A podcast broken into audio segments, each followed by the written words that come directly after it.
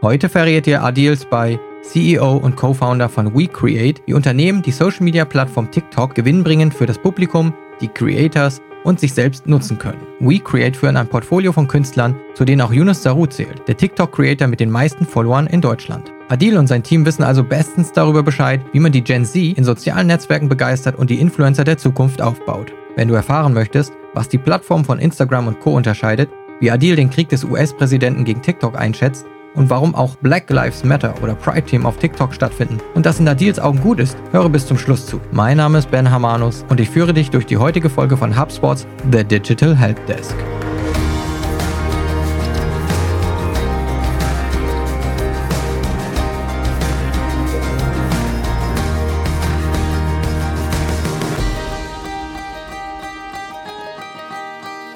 Herzlich willkommen bei The Digital Helpdesk mit mir, Ben Hamanus. Ich bin heute euer Host und zu Gast Adels bei TikTok-Experte, Unternehmer, umtriebiger Mensch, an dem in meinem LinkedIn-Feed überhaupt nicht vorbeikomme. Herzlich willkommen heute hier im virtuellen Studio. Danke für die Einladung, freue mich.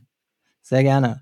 Adi, ich habe im Intro schon was über dich gesagt, aber du bist, glaube ich, an so vielen Stellen unterwegs. Du machst so viele Dinge. Du hast mir auch dann gleich irgendwie eine App rübergeschoben, hast gesagt, hey, schau das mal an, hast du Kinder, teste doch mal, erzähl mal ein bisschen was über dich, denn du bist mir zwar sehr als TikTok-Experte vertraut und wahrscheinlich vielen anderen Menschen in Social Media, aber du machst noch viel mehr Dinge und gib uns doch mal so einen kleinen Abriss davon, was du alles machst in der Kurzform bitte, weil es so viel ist. Aber erzähl uns was. Ja, ich, ich versuche mich kurz zu halten, aber ich glaube, das, was, was vielleicht am spannendsten ist, und das hat letztens auch ein Zeitredakteur aufgedeckt, ist, dass ich früher gepokert habe online, also das war noch vor der Zeit mit der English Lern-App, äh, online, Online-Poker professionell betrieben für viele Jahre und im Ausland gewohnt, dann eine Bildungsinitiative gegründet, im Rahmen derer wir Kindergärten bilingual gemacht haben. Daraus ist dann eine App resultiert, die es bis heute gibt und die recht erfolgreich ist im App Store, die ich dir auch geschickt habe, weil du Kinder hattest in dem Alter, das freut mich immer. Ja. Und Nenn die doch kurz, wie heißt die? Die heißt Educas World und ist kostenlos für iOS und bald auch Google Play. Super okay. süß gemacht, also kann man spielerisch Englisch lernen.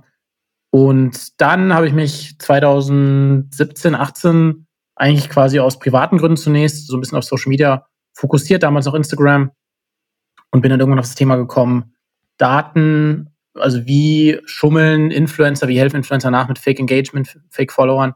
Und daraus wurde dann eine Suchmaschine, eine Influencer-Suchmaschine und Analyseplattform namens Infludata, auch die gibt es bis mhm. heute. Und da waren wir dann tatsächlich die ersten, die auch mit TikTok-Daten angefangen haben. Das war so circa von einem Jahr. Und wir haben uns dann immer mehr auf TikTok fokussiert, weil wir da eben die ersten waren. Nicht so kompetitiv wie jetzt bei Instagram. Und dann kam alles andere dazu, was du gerade gesagt hast. Dann haben wir angefangen, Unternehmen zu beraten und Creator zu sein, wie jetzt Yunus Zaru oder Herr Anwalt, noch ein paar andere, die wir jetzt auch beraten. Und deshalb sind wir da recht breit aufgestellt mittlerweile. Ja, ja Herr Anwalt bin ich großer Fan übrigens. Herr Anwalt höre ich oder schaue ich mir super gerne an, bin ich mit meiner Frau auf der Couch drauf hängen geblieben. Ich wollte es unbedingt zeigen.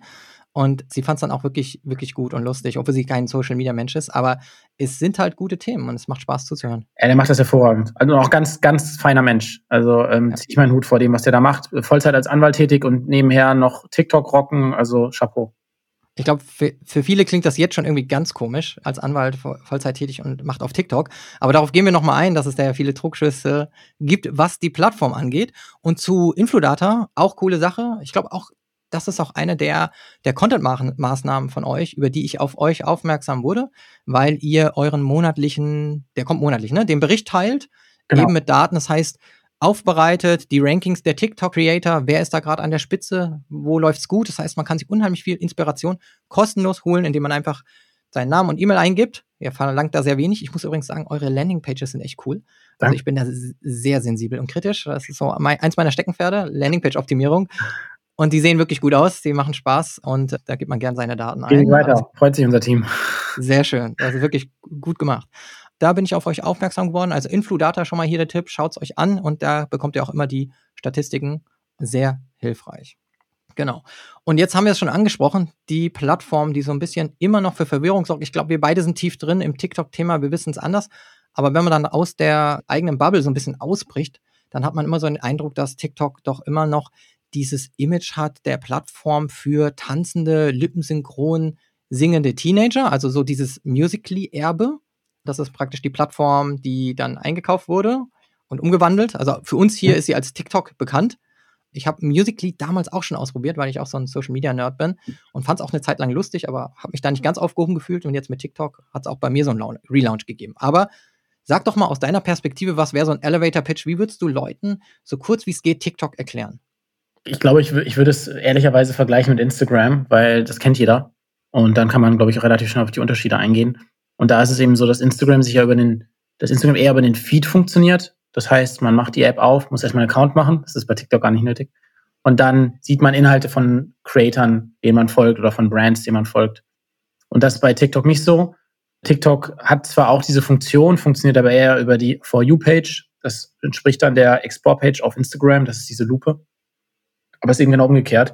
Man sieht eigentlich eher Inhalte von Creatern, die man nicht kennt. Und dadurch ist es immer so eine Art Wundertüte, was man da zu sehen kriegt. Macht es super abwechslungsreich und es sind nur Videos, also es gibt keine Bilder wie bei Instagram. Und das ist erstmal der erste große fundamentale Unterschied, dass äh, die, der automatisch mehr Viralität bringt, weil es Inhalte von unbekannten Creatern sind. Und der zweite ist dann die Architektur der App selbst. Es ist so, dass dadurch, dass nicht Inhalte in einem Feed konsumiert werden, sondern immer wieder neue Inhalte vorgeschlagen werden, führt das dazu, dass die Creator sich mit jedem Content Piece unfassbar anstrengen müssen, denn es wird isoliert ausgespielt. Es ist nicht so, dass man wie bei Instagram mit einer gewissen Reichweite einfach kalkulieren kann. Das ist natürlich super herausfordernd für Creator und Brands gleichermaßen, weil man nie weiß, wie viel Views kriegt jetzt ein Post. Auf der anderen Seite ist es auch unglaublich potent, wenn man eben gute Arbeit leistet, guten Content macht, relevanten Content macht. Und gut ist immer das, was die Zuseher sagen und nicht, was man selbst macht. Ne? Das klingt äh, oder denkt, klingt trivial, aber ist leider schwierig für viele Brands. Und, die, und diese Architektur der App und diese Struktur und Konzeptionierung, vor allem Kuration der Inhalte, sorgt dafür, dass TikTok eine Viralität mitbringt, die es noch nie gab auf irgendeiner anderen Social Media Plattform. Und das wird genutzt von Creatern in den unterschiedlichsten Bereichen. Du hast gerade gesagt, initial Musically und Lip Sync und Rumgehüpfe und, und meine ich gar nicht abfällig und ne, Getanze. Von meiner Seite auch nicht, auf keinen Fall. Nee, funktioniert auch bis heute. Aber man merkt schon, der Anteil, das haben wir auch mal analysiert, der Anteil an, diesem, an dieser Art von Content nimmt ab im Vergleich zu anderen Inhalten, sei es jetzt informativer Content, äh, sei es jetzt irgendwie schauspielerische Sachen oder so, oder, oder Jokes oder Pranks oder Umfragen oder was auch immer. Also es geht halt total in die Breite. Ne? Also Yunus Zaru macht was mit Farben und Wasser und kreativen Sachen. Falco Punch macht krasse Schnitte und so. Also es geht total in die Breite in unterschiedlichsten Richtungen.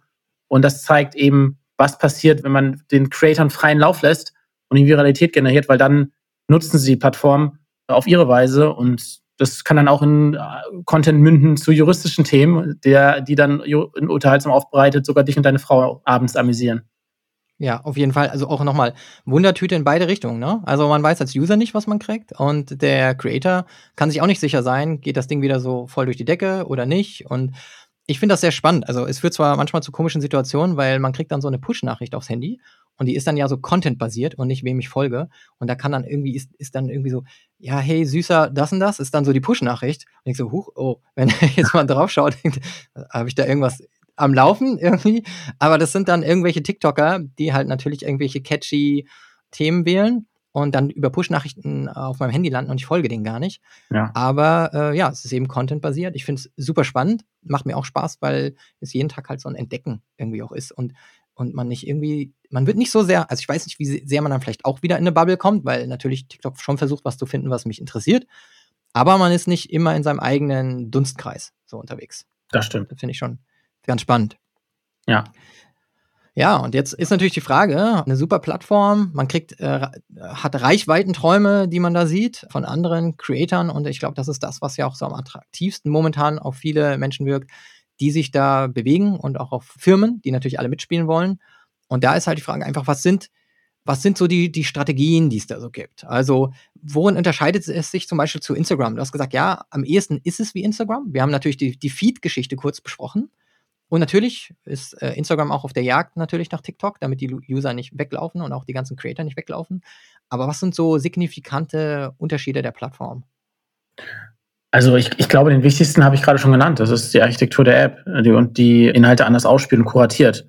Und das sorgt dafür, also auch rein aus psychologischen Gründen, dass Creator sich viel mehr anstrengen müssen auf TikTok, denn du kannst eine Million Follower haben. Es gab jetzt heute witzigerweise einen Creator, Elliot Brown heißt der, der 12, irgendwas Millionen Follower.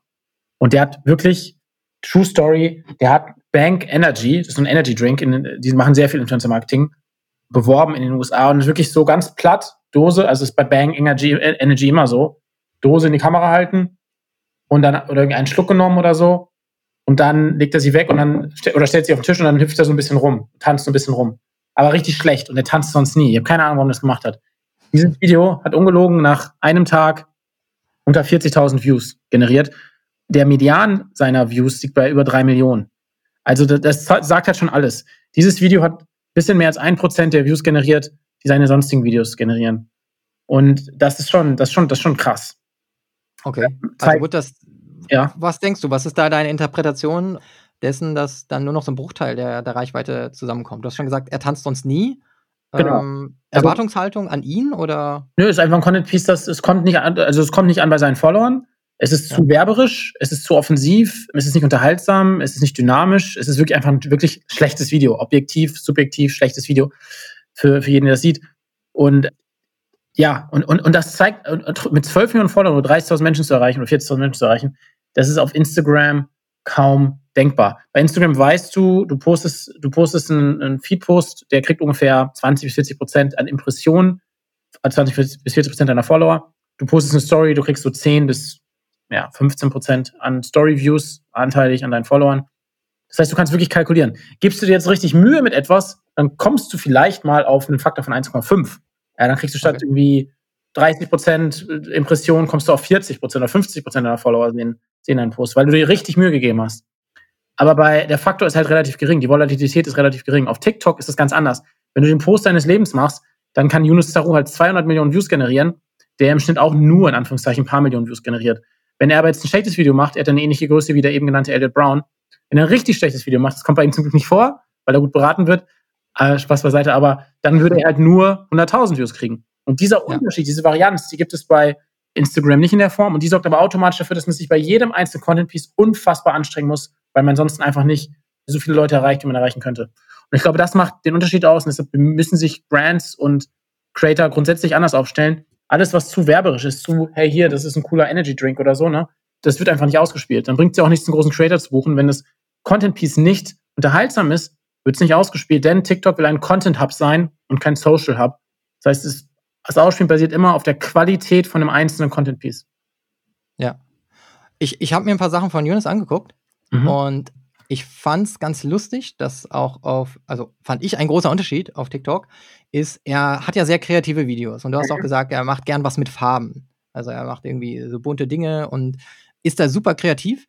Der Witz ist, dass am Ende oder dass er auch immer ein Video nochmal dreht, um zu zeigen, wie er es gemacht hat. Ja. Und es lässt sich echt überhaupt nicht erahnen, wie diese Effekte in diesen Videos zustande kommen. Und teilweise habe ich auch gedacht, das sind Special Effects, die er mit irgendwelchen Filtern macht, wenn dann Glitter aus irgendwelchen Blumen runterrieselt, die in die Kamera gehalten werden. Aber das Handy liegt auf einem Tisch und dann von oben wird runtergerieselt und mit super kreativen Ideen. Aber er deckt dann immer auf, wie er es gemacht hat, mhm. mit, mit dem Team oder mit, mit Hilfe oder alleine. Und das ist, finde ich, auch so interessant, weil ich das Gefühl habe, die Instagram-Welt ist ja ganz oft so, dass sie eben nicht hinter die Fassade blicken lässt, sondern einfach so immer hoch, hochpoliert alles nur darstellt. Und bei TikTok finde ich, ja, es ist sehr unterhaltsam, sehr viel Authentisches in meinen Augen. Es ist eine interessante Interpretation. Ich glaube, da, da äh, triffst du auch einen wahren Kern.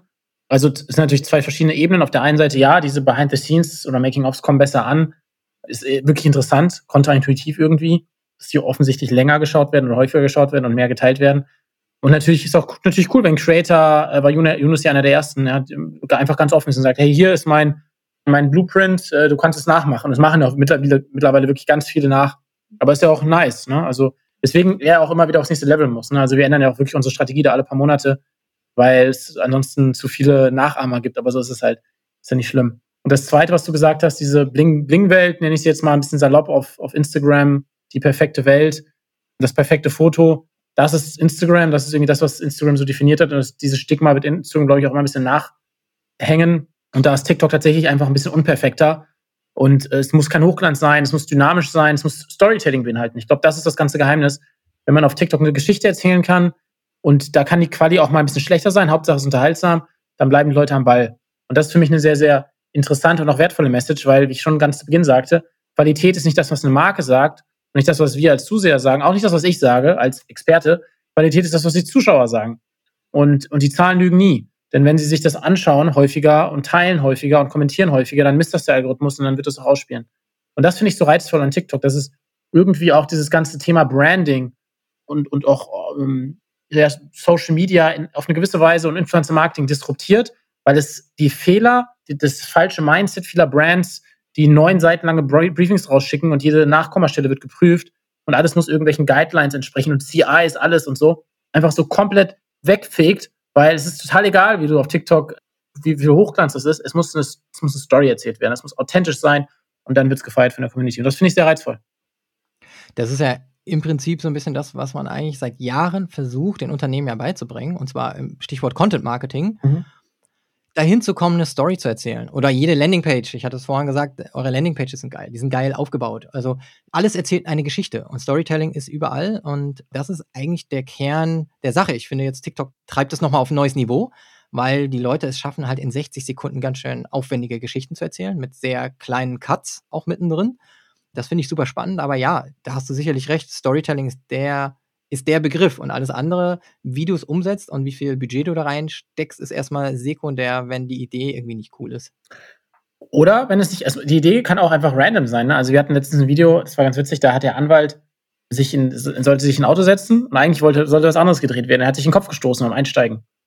Und ich weiß gar nicht mehr, wie die Diskussion war und wer das dann am Ende gesagt hat, aber ich glaube, es war halt kurzzeitig sollte diskutiert werden, ob es nicht hochgeladen wird, weil es ist ja eigentlich ein, er hat Kopf gestoßen. Er hat auch dann direkt gesagt, direkt danach, nach dem Einsteigen, Kopfstoßen, hat er gesagt, nochmal, so, ne? Oder nochmal, ne?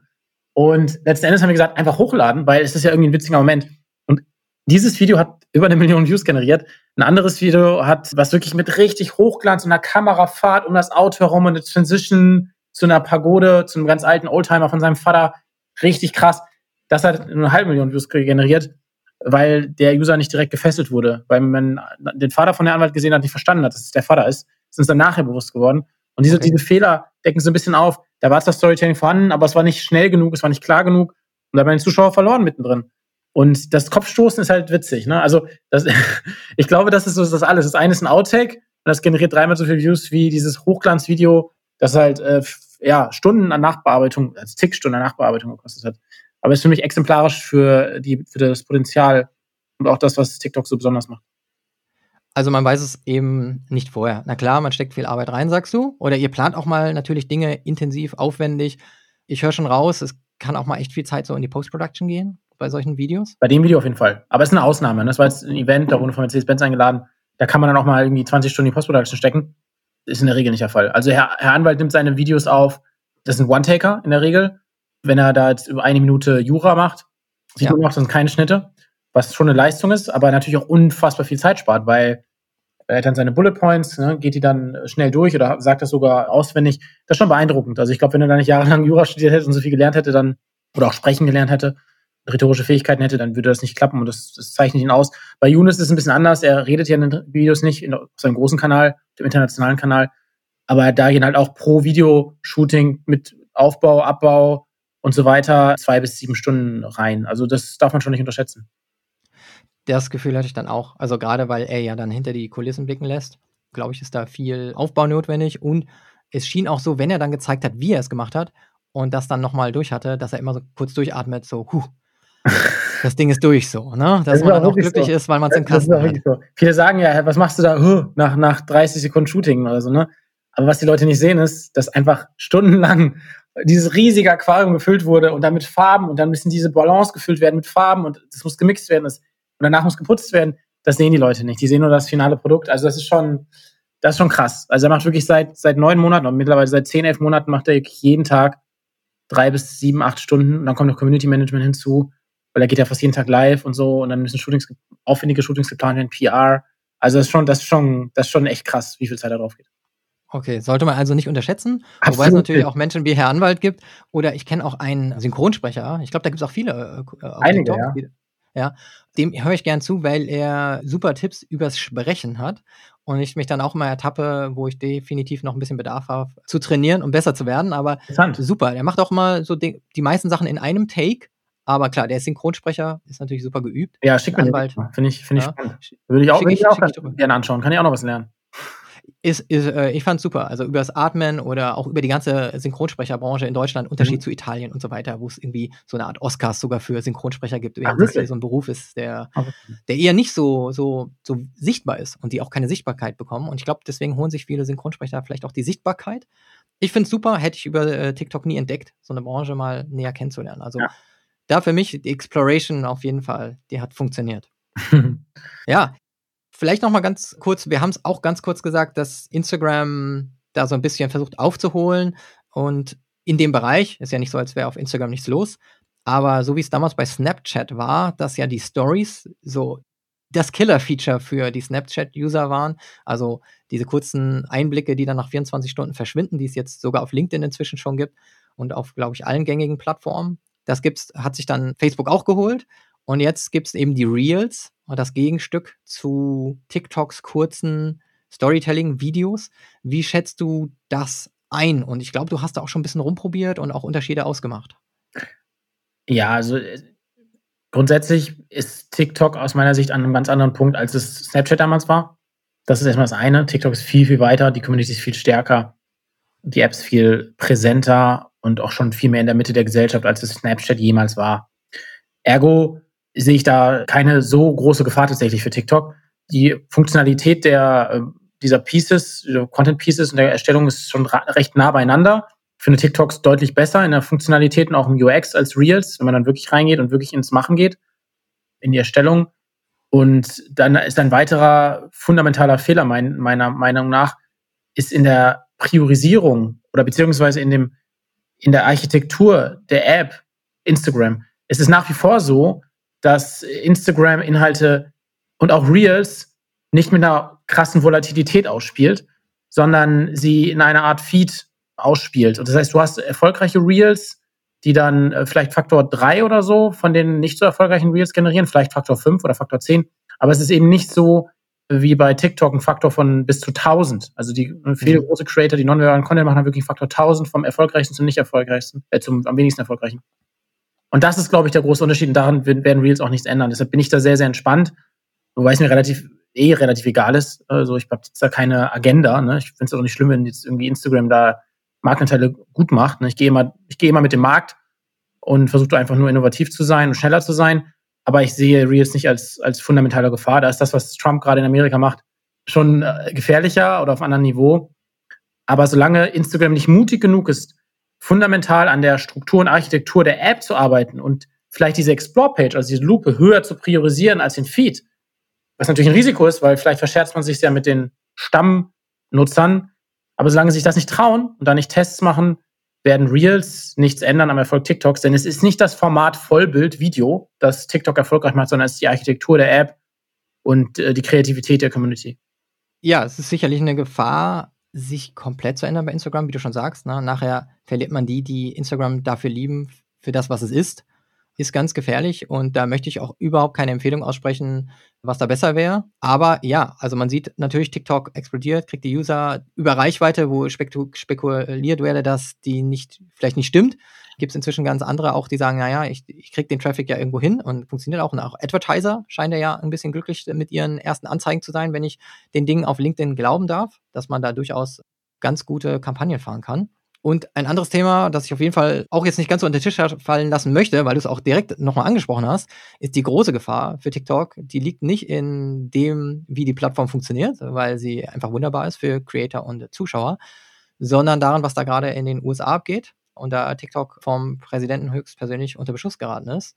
Gib uns doch mal ein bisschen Einblicke darin, wie du erstmal, was da gerade passiert, für den einen oder anderen, der, der es wirklich Mhm. schafft, in dieser Welt diesen Geschichten aus dem Weg zu gehen. Was passiert gerade in den USA und wie schätzt du das Risiko für TikTok ein? Also ist natürlich jetzt meine, meine Meinung, die natürlich immer irgendwo subjektiv ist, weil mir sicherlich alle Datenpunkte oder einige Datenpunkte fehlen. Ich habe da nur einen gewissen Einblick. Insofern weiß ich nicht, was hinter den Fassaden passiert. Aber im Grunde genommen wirft Trump TikTok so allerlei vor, nämlich unter anderem Verstoß gegen Datenschutz. Und ja, ich weiß gar nicht, was noch alles vorgeworfen wird. Aber ja, dass, dass TikTok auch irgendwie Inhalte so ausspielt, dass es ihm schadet ne, und andere Sachen wie, wiederum zensiert werden. Also es geht also in die unterschiedlichsten Richtungen. So, jetzt kann ich zu, zu einigen Punkten was sagen, zu anderen wiederum nicht. Grundsätzlich, wir haben da, wir schreiben da sehr viel drüber und versuchen ein bisschen Aufklärung zu betreiben. Sehen wir das, was TikTok macht, jetzt nicht groß anders als das, was Instagram bzw. Facebook und, Google machen mit YouTube. Die Daten, die erhoben werden, sind, das wird dokumentiert, darüber wird aufgeklärt, das ist relativ transparent. Im ganz im Gegenteil macht TikTok sogar in einigen Bereichen noch mehr, zum Beispiel im Jugendschutz. Und auch in der Verarbeitung von Daten sind sie transparenter als andere. Insofern glauben wir, dass da auch geopolitische äh, Gründe eine Rolle spielen, da so gegen TikTok zu schießen. In einer Vehemenz, wie es sie ja zuvor nie gab von Seiten der Amerikaner gegen andere Apps. Das kennt man von Trump, war bei Huawei nicht anders. Da habe ich noch weniger Informationen, also kann ich gar nichts zu sagen.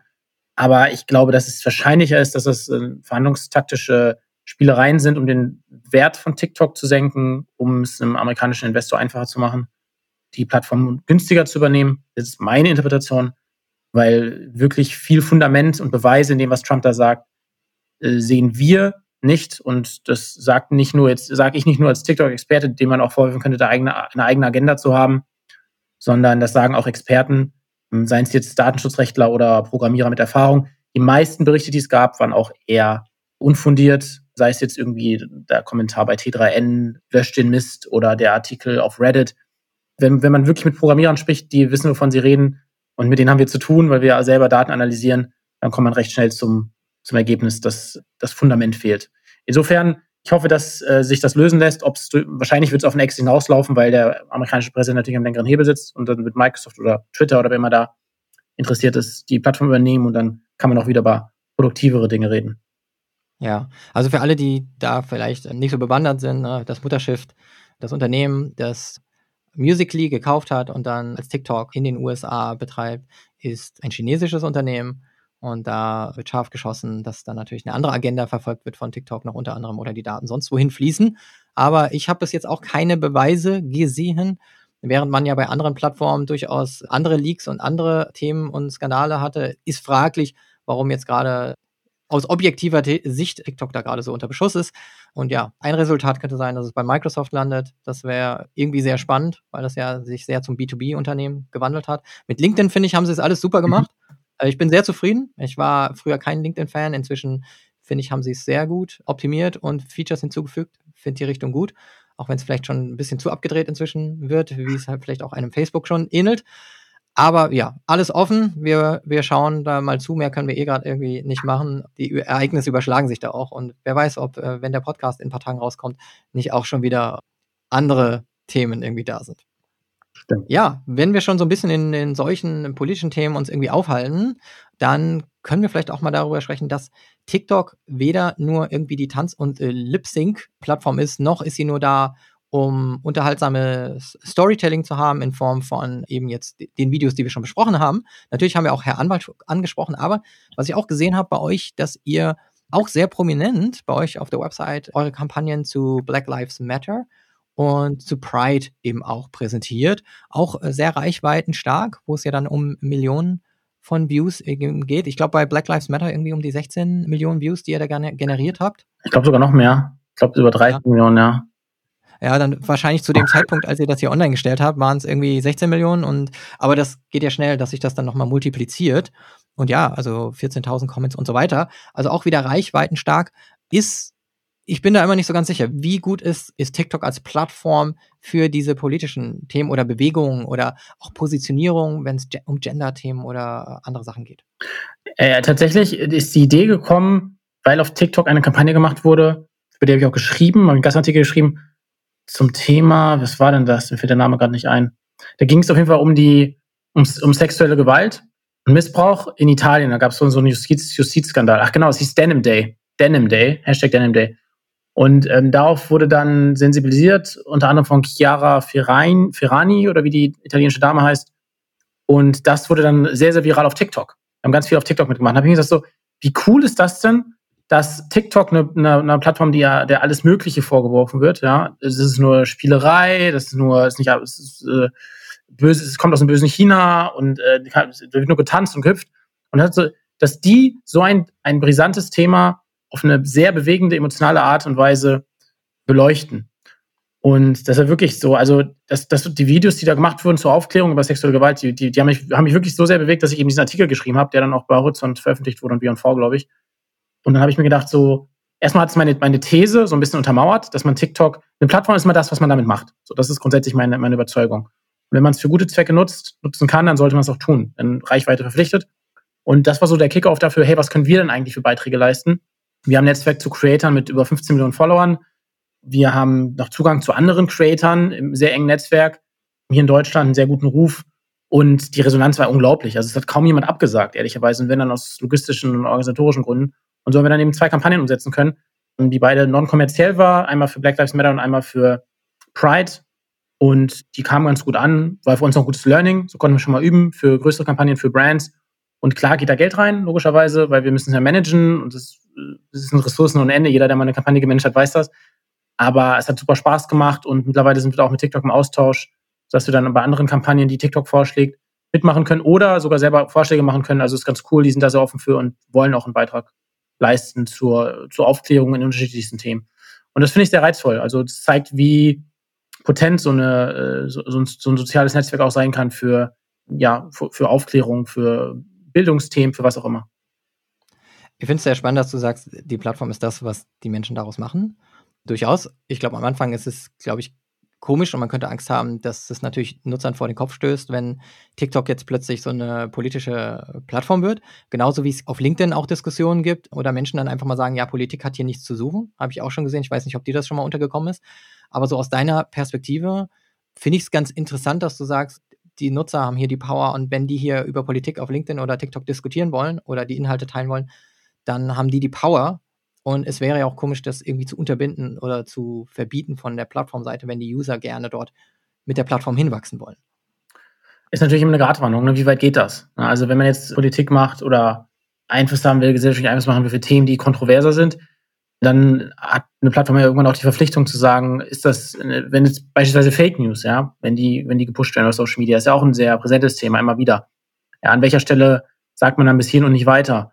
Oder es gab ja auch die Kampagnen gegen Trump, wo dann TikTok genutzt wurde, um den Wahlkampf von Trump zu sabotieren. Ne? Ist das dann cool, weil man irgendwie Trump in seinem Einfluss ja, einschränkt oder ist das dann schon politische Einflussnahme, die gewisse Grenzen überschreitet? Also es gibt ja, es ist ein sehr, sehr kontroverses und, schwieriges Thema. Ich glaube, da gibt es auch nicht die eine Wahrheit, aber ist auch, glaube ich, für TikTok sehr, sehr herausfordernd. Ne? Also sie wollen ja eigentlich keine politische Plattform sein. Gleichzeitig gibt es dann gesellschaftliche Bewegungen. Wo ist da die Grenze? Wir haben ja beispielsweise mal Videos nicht ausgespielt. Das gab ja auch einen riesigen Shitstorm von Menschen mit Behinderung mit dem Grund, dass sie gesagt haben, wenn das jetzt mehr Reichweite oder die, vielleicht machen sich Menschen darüber lustig, ja, wollen wir das jetzt, wollen wir das viral gehen lassen, Menschen, äh, wenn Menschen mit, Behinderungen Content machen und haben das dann eingeschränkt, äh, wurde dann nicht ausgespielt und haben natürlich damit genau das Gegenteil bewirkt, weil dann gesagt wurde, hey, warum werden hier Inhalte von Menschen mit einer mit Behinderung nicht ausgespielt? Ne? Warum es hier diesen Shadowban?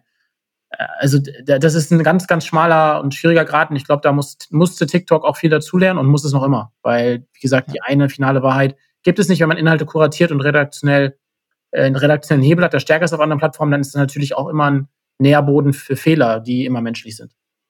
Sag noch mal kurz was zum Shadowban für alle, die vielleicht für das, für die das so ein Fachbegriff ist, der ihnen nicht geläufig ist. Also ich habe es jetzt als Shadowban, äh, ja, ich habe es Shadowban genannt, weil es einfacher ist und griffiger ist. Ganz akkurat ist die Bezeichnung nicht. Aber im Grunde genommen ist ein Shadowban eine, ein künstliches Nicht-Ausspielen von Inhalten. Also wenn du jetzt einen Post hochlädst auf LinkedIn beispielsweise und da ist irgendwas total Kontroverses drin, sagen du äh, nennst deinen Post, I don't know, alle möglichen nationalsozialistischen Parteien und irgendwas, irgendwie, anderen, irgendwie anderen politisch inkorrekten Sachen, dann wird das von, von LinkedIn natürlich bemerkt und dann gibt es verschiedene Hebel, da darauf zu reagieren. Einer wäre es einfach, das offline zu nehmen, also zu löschen. Ein anderer wäre zu sagen, ja, bei, bei schwierigeren Sachen, wir wissen nicht genau, ob es kontrovers ist, wie kontrovers es ist und wir setzen so eine Art äh, Schattenban Ban darauf, also Shadowban. Und es bleibt online, aber es wird nicht ausgespielt. Und ja, das natürlich. Sie sagen es mir sozusagen nicht, dass es eigentlich keine Reichweite kriegt. Ich denke nur, schade, dass ich halt nur fünf Views habe und sonst 5000. Richtig. Und das, und das manchmal auch, witzigerweise passiert das aus, aus Versehen auf LinkedIn. Also ich hatte schon ein paar Mal, ich weiß nicht, ob es dir auch so ging. Ich hatte zwei, drei Mal einen Post, der überhaupt nicht ausgespielt wurde, irgendein Fehler, irgendwas, das ich da im Wording was verwendet habe. Dann habe ich ihn gelöscht, nochmal hochgeladen und ein bisschen umformuliert und dann ging's. Manchmal passiert das. Auf Instagram weiß man, dass es das schon, schon länger gibt. Und, und TikTok hat auch einen sehr, sehr starken redaktionellen Hebel. Wie gesagt, mit dem Begriff Shadowban muss man vorsichtig sein, aber im Grunde genommen gibt es verschiedene Stufen des Ausspielens. Und wenn ein Post zu kontrovers ist oder TikTok den Post nicht mag, dann äh, kann man, haben sie da einen Hebel und können sagen, okay, der wird jetzt nicht ausgespielt. Ja, also es ist mir auf LinkedIn, ich glaube, in diesem Jahr, ich glaube, einmal passiert und da war es wirklich dramatisch. Und das war das eine Mal, dass ich einen Post gelöscht habe, weil ich gedacht habe, der, der hat so wenig Reichweite, der hat, der hat gar keinen Mehrwert mhm. für niemanden. Also es ist nicht ein ja. Verstecken, aber der, das sind drei, es war wirklich so im zweistelligen Bereich von den Views. Und da wusste ich, irgendwas ist total schief gegangen und ich muss irgendein Wort benutzt haben oder irgendwas getriggert haben oder im Bild war irgendwas, wobei ich bei LinkedIn nicht den Eindruck habe, dass ich da was hochlade, was jetzt irgendwie das auslösen könnte, aber ich weiß es nicht. Und am Ende hat es gar nicht gezündet. Also war ganz, ganz komisch. Und da wusste ich, okay, es gibt da irgendwie definitiv auch ein paar Keywords, die dann vielleicht irgendwie problematisch sein können, weil sie doppeldeutig sind in einem anderen Kontext oder so. Okay. Aber das finde ich immer ein bisschen, das ist immer ein bisschen schwierig, weil viele sich ja auch so dann sehr das Maul zerreißen, dass man sich so viel Gedanken über Algorithmen macht. Aber ich sage immer, ich finde es halt super schade, wenn ich mir, wie du gesagt hast, lange Gedanken über Storytelling mache und eine tolle Geschichte und am Ende beachte ich aber nicht, wie die Plattform funktioniert. Und dafür gibt es ja Menschen wie dich und ein paar andere, die da mithelfen, dass es dann funktioniert, dass die Geschichte überhaupt ausgespielt wird und das Publikum erreicht, weil die Idee vielleicht gut war, aber man die Mechanik nicht versteht. Absolut. Das, das gehört immer dazu. Ne? Das, und es ist immer eine, eine gesunde, also es sollte eine gesunde Balance sein aus äh, mutig sein, zu experimentieren, aber gleichzeitig muss man sich natürlich auch an die Regeln oder an die Architektur von Apps und Algorithmen richten, weil ansonsten hat man genau dieses Dilemma, das du gerade beschrieben hast. Ja. Wo wir gerade schon dabei sind, gibt es noch ein paar andere irgendwie so richtig große Fehler, die man irgendwie machen kann im Umgang mit TikTok? Vielleicht, wenn man von anderen Plattformen kommt, im Umgang mit Influencern oder generell, wenn man sich da anfängt zu bewegen? Ja, also, die, also ich, ich, würde leider behaupten, die wenigsten Unternehmen machen es wirklich gut gerade. Also, weil wenn, wenn du, wenn du mutig, du musst mutig sein, das ist das erste, du musst mutig sein, du musst den Creatoren Freiheit geben, darfst nicht ein kreatives Korsett zwingen. Die meisten wollen, sehen irgendwie jetzt TikTok als das neue Instagram und wollen ihre dann, ihre Instagram-Strategie dann irgendwie eins zu eins replizieren, copy-pasten. Das funktioniert absolut nicht. Alles, was zu werberisch ist, alles, was zu, zu sehr nach Hochglanz aussieht, alles, was eben Storytelling und Authentizität vermissen lässt, wird nicht funktionieren. Und deshalb, das, das ist genau der Punkt. Deshalb ist TikTok so eine Art des Disruptor, was ich als sehr reizvoll achte. Aber ja, also Intro, ja, also Standardfehler sind Intro, das zu lang ist oder generell, ich würde von Intros komplett abraten. Wenn, man muss direkt catchen, ne? Ich meine, der Anwalt macht ja auch ein Intro, wo er die Frage erklärt, aber er macht dann halt ein Roleplay, setzt sich ein Handtuch auf den Kopf und simuliert dann damit irgendwie eine Frau. Also er nimmt die TikTok-Sprache auf, ja. spricht die Sprache der Community, macht es direkt unterhaltsam, er jumpt direkt rein, genauso wie Onkel Benjo in die Videos rutscht, ja. Oder Younes auch direkt, direkt catcht, wenn du nicht die ersten zwei, drei Sekunden schon irgendwie zeigst, wohin es gehen könnte oder was den User erwartet, welchen Mehrwert du mitgeben könntest, dann hast du verloren. Und ansonsten schnell sprechen oder schnelle Schnitte. Ja, ich würde die App nativ nutzen, auch wenn ich das ironischerweise bei meinem Account nicht mache. Aber es hat andere Gründe. Aber ich würde würd möglichst viel mit der App selbst machen und ja, mutig sein. Ne? Also ich habe einen sehr guten Tipp bekommen von einem Mitarbeiter, der hat gesagt, wenn if you think it's too much, der war Brite, uh, you're, you're, uh, you're already, you're, ging es weiter, you're perfect oder you're good to go oder wie auch immer. Also man muss sich wirklich trauen, rauszukommen, extravertiert vorgehen, voller Emphase, voller Emotionen, voller Energie, Content aufnehmen. Und wer zu schüchtern, introvertiert ist, der, glaube ich, wird da nicht genug Energie aufbauen, um den zu sehr zu binden. Denn nur dann funktioniert TikTok. Ja, das habe ich auch das Gefühl, dass es so eine Art, ich glaube, beim Film würde man das Overacting nennen wenn Schauspieler sehr, sehr extrem viel Mimik reinpressen. Aber ich habe das Gefühl, das ist so auch ein Hebel. Man muss sehr deutlich in der Körper- und äh, Sprache und Mimik sein, habe ich den Eindruck. Mehr als auf anderen Plattformen. Ja, absolut. Also du musst den Zuseher wirklich fesseln und begeistern und ja, ansonsten hast du, hast, hast du verloren, du hast keine Chance. Also man muss auch, deshalb ist auch Mimik so wichtig. Ganz, ich sehe ganz oft, kriege ich Videos zugeschickt von irgendwelchen Leuten aus dem Freundeskreis oder auch Unternehmen, die wir betreuen und die machen ihre, gehen auf ihre, machen ihre ersten Gehversuche und die, dann sind die irgendwie so ganz weit weg, äh, weil sie wahrscheinlich auch schüchtern sind, ne? die wollen nicht direkt ihr Gesicht äh, ne, frontal nah an der Kamera und dann sieht dann ist so ein Viertel des Screens, ich mache manchmal dann noch Screenshots und dann sage ich so, schau mal, hier ist das Smartphone und hier passiert jetzt die Action, so in diesem kleinen Bereich. Das funktioniert nicht. Ne? Also man muss wirklich okay. nah dran sein und, und Bildschirmfüllend. Bildschirmfüllend und vor allen Dingen auch Fehler, den auch viele machen, dass sie jetzt bei TikTok dann dann hauen sie hier irgendwelche relevanten Sachen hin oder unten ist Text, wo das die Felder, wo das, wo das Textfeld ist. Und das sind jetzt schon so Insider, aber unten sind halt die Hashtags und auf der rechten Seite sind die ganzen Folgebuttons. Ja. Die Safe Zone ist eigentlich nur dieser Bereich hier im Smartphone, so dieser ja. oben links. Und wenn du das nicht, wenn du das nicht, wenn du da nicht einen Text packst, dann sieht schon, sieht schon niemand deinen Text. Also so, ja. da, da sollte man die, die App eben schon so bespielen, wie sie aufgebaut ist. Ja. Ja, also für alle, die es jetzt nicht sehen konnten, links der Bereich ist die Bühne und irgendwie rechts und unten. Also einfach immer beachten, wo sind eigentlich die Navigationsteile genau. der App und da ist einfach eine No-Go-Area, weil das einfach verdeckt wird. Ja? Genau. Also oben links ist quasi die Safe Zone, oben links kann man Texte einbauen und natürlich auch sehr mittig, aber alles, was rechts unten ist und also ganz unten ist und rechts ist, sollte man, sollte man auf gar keinen Fall Texte machen. Das ist ein Fehler, machen ganz viele. Und dann hast du schon jegliche Chance auf Viralität verloren fast schon, weil die Leute können deinen Text nicht lesen. Wenn du da die Pointe reinpackst, dann gute Nacht. Ja, und du hast nur zwei Sekunden, um die Leute überhaupt zu kriegen. Und wenn wir jetzt schon so ein bisschen dabei waren, was alles so schlecht und nicht so gut laufen kann, gibt es denn irgendwie ein paar Unternehmen, wo du sagen kannst, schaut da mal drauf, die machen das wirklich ganz gut? Ja, also ich erwähne super gern die Volksbank Mittelhessen. Die haben zwei Azubis äh, den Account übergeben, die das jetzt in Vollzeit machen und haben, wir machen das total unterhaltsam. Da geht es jetzt nicht um Finanzbildung, weil es sind Azubis logischerweise, aber die, die, die haben TikTok verstanden, nehmen Trends schnell auf und sind damit äh, relativ schnell auf eine fünfstellige Anzahl an Followern gekommen mit recht bescheidenen Mitteln. Ansonsten haben, ja, haben, haben wir und ein paar Unternehmen geholfen, recht gut, oder haben unsere Creator eingebettet bei Kampagnen, die aus, aus meiner Sicht sehr, sehr gut waren. Ich fand die Hashtag Challenge Pulver dich auf sehr, sehr gut von der Heubrause. Da haben unter anderem Yunus mitgemacht und Nick Kaufmann und andere Creator von uns. Und dann haben die versucht, mit, mit einer anderen äh, Challenge, Hashtag Challenge, beziehungsweise unter einem anderen Hashtag der Kaubonbon Safari, diesen mittlerweile sehr oft zitierten Erfolgscase von Cookie Bros zu replizieren. Cookie Bros hat es geschafft, über TikTok Listungen zu erreichen. Super erfolgreich. Tausende an Listungen, weil die so einen Hype aufgebaut haben auf TikTok mit über 100.000 Follower mittlerweile, dass die Kiddies dann irgendwann in den Supermarkt sind und nach dem Produkt gefragt haben, das so ein Keks zeigt zu naschen. Und daraufhin hat der Support dann geantwortet, frag, frag bitte nach bei den Filialleitern. Und das hat tatsächlich Listungen gebracht. Also das ist wahrscheinlich der, der größte Erfolgsfall, Erfolgscase hier in Deutschland. Und das wurde repliziert, unter anderem von der Heubrause. Und da waren wir auch mit einigen Creatoren dabei. Da wurde, war dann die Challenge, die Kaubonbons zu finden im Supermarkt. Und wenn es die nicht gab, konnte man noch ein Foto machen mit dem Filialleiter, also quasi eins zu eins selbe Modell. Hat auch ganz gut funktioniert. Und die Chip, Chip.de macht auch sehr, sehr guten Content, finde ich. Auch ein Mitarbeiter, mit dem ich jetzt auch mhm. schreibe auch mittlerweile, glaube ich, 500.000 Follower im deutschsprachigen Raum. Ja, ich glaube, das sind Hab so ich auch schon gesehen, ja. So ganz kurze Reviews, ne? Äh, ja, genau, aber halt mit Mehrwert, cool. so gut, gut geschnitten. Und ich glaube, das sind so die, die Accounts, die mir am besten gefallen im, im deutschsprachigen Raum. Es gibt auch eine Fahrschule, Lisas Fahrschule, finde ich auch ganz interessant. Und dann eben alle Unternehmen, die es den Creatoren eben zutrauen, ihnen Freiheit geben, das auf ihre Art und Weise zu erklären. Dann, dann kann TikTok sehr gut funktionieren. Aber man muss eben diese Offenheit haben, wirklich sich als Marke zurückzunehmen und den Creatern und die Community definieren zu lassen, was die Brand ist und sie nicht selbst so stark vorzugeben. Wenn das vorhanden ist, dann kann TikTok sehr gut funktionieren. Klingt gut und auch gemein, weil jetzt habe ich schon wieder ein paar Accounts, die ich mir wahrscheinlich heute angucke. Das heißt, ja, ich gehe wieder nicht so früh ins Bett, wie ich will, weil ich auf der Couch hänge und mir eine Heubrause auf TikTok anschaue.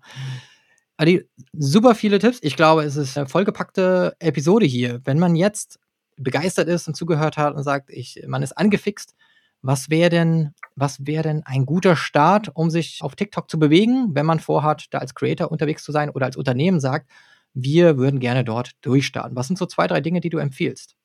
Also ich würde auf jeden Fall, ist ja keine, keine schlimme Eigenwerbung, weil das Buch umsonst ist. aber wir haben, wir haben eine Bibel geschrieben, TikTok-Bibel, 200 Seiten für Creator und Influencer. Es hilft aber tatsächlich auch Brands, also zumindest war das Feedback auf LinkedIn, wir haben mittlerweile über 10.000 Downloads, zu verstehen, wie die Plattform tickt, weil vieles von dem, was ich gerade gesagt habe, ist dort nochmal ein bisschen ausführlicher beschrieben, wenngleich das jetzt mittlerweile sieben Monate alt ist und ich würde vieles ändern. Wir haben gerade noch eine zweite Version, das ist die TikTok Bibel für Brands, die kommt auch ein paar Wochen auf den Markt, auch wieder umsonst. Also das würde ich auf jeden Fall lesen. Ansonsten würde ich einigen Creatern folgen, auf TikTok, um zu schauen, was sie machen. Du hast ja Herrn Anwalt schon angesprochen, also der macht das wirklich in Perfektion. Da kann man, wenn man Infotainment macht, sehr, sehr viel sich von abschauen. Also immer bei den, bei den besten lernen, würde ich behaupten. Und es kann sicherlich auch nicht schaden, mir auf LinkedIn zu folgen oder einigen anderen TikTok-Experten, die da ganz gute Arbeit machen und sehr aufklärerisch tätig sind. Und damit hast du schon fast den nächsten Punkt vorweggenommen, nämlich wo man noch mehr zu euch finden kann, wenn man sich da ein bisschen informieren möchte. Und da möchte ich wirklich nochmal die TikTok-Bibel hervorheben, weil auch da geht mein Content-Marketer-Herz auf. Hm. Wenn ich das 200-Seiten-Piece sehe, für alle Zuhörer, ihr müsst das runterladen, weil selten bekommt man so qualitativ hochwertig ein kostenloses Buch, muss ich sagen. Das ist kein, für mich kein E-Book, das ist, ist ein Buch, zwar in digitaler Form, Aber was man sonst manchmal so als E-Book runterlädt, da vermisse ich dann auch so ein bisschen das Herzblut, das auch noch schön zu machen und gut konsumierbar. Aber auch da versteht ihr euer Handwerk des Storytellings und auch der, der schönen Verpackung, weil wenn es nicht schön verpackt ist, liest es auch keiner, wenn die Tipps auch noch so gut sind. Also ich bin begeistert. Ich habe das auch nochmal unserer Social Media Managerin Janina weitergegeben, weil ich gesagt habe, das musst du dir angucken. Das, das ist ein super Ding. Genauso natürlich hilfreich auch eure Data, die ihr monatlich liefert über die Influencer. Auch da nochmal, wir packen natürlich alle Links in die Show Notes, dass ihr euch das alles runterladen könnt. Also schaut in die Show Notes zu der Episode. Ladet euch die Sachen runter, sie sind kostenlos, super hilfreich. Ihr müsst euch dafür kein anderes Buch kaufen, ihr müsst eure Daten eingeben. Aber ich glaube, das ist fair enough, würde ich sagen. Ich glaube, wir haben noch keine einzige Werbung mehr verschickt. Also ähm, insofern ist es, glaube ich, wir müssen mal überlegen, wie der Funnel dann weitergeht. Erst, äh, Im Mittelpunkt stand erstmal das, das Wissen rauszutragen. Ich glaube, es kommt schon irgendwie zurück, auch wenn ihr es jetzt noch nicht so richtig dadurch messt. Aber ähm, ich bin einer der 10.000 Downloads auf jeden Fall und ich glaube, es gibt viele Leute, die euch dadurch folgen, dass ihr so viel Wissen da und das Volk gebracht habt. Ja, absolut. Also auch nur Spaß gesagt. Also für mich ist das eigentlich ein perfekt, also wirklich ein Paradebeispiel dafür, wie Reziprozität funktionieren kann, weil wir haben wirklich große Kunden mittlerweile gewonnen.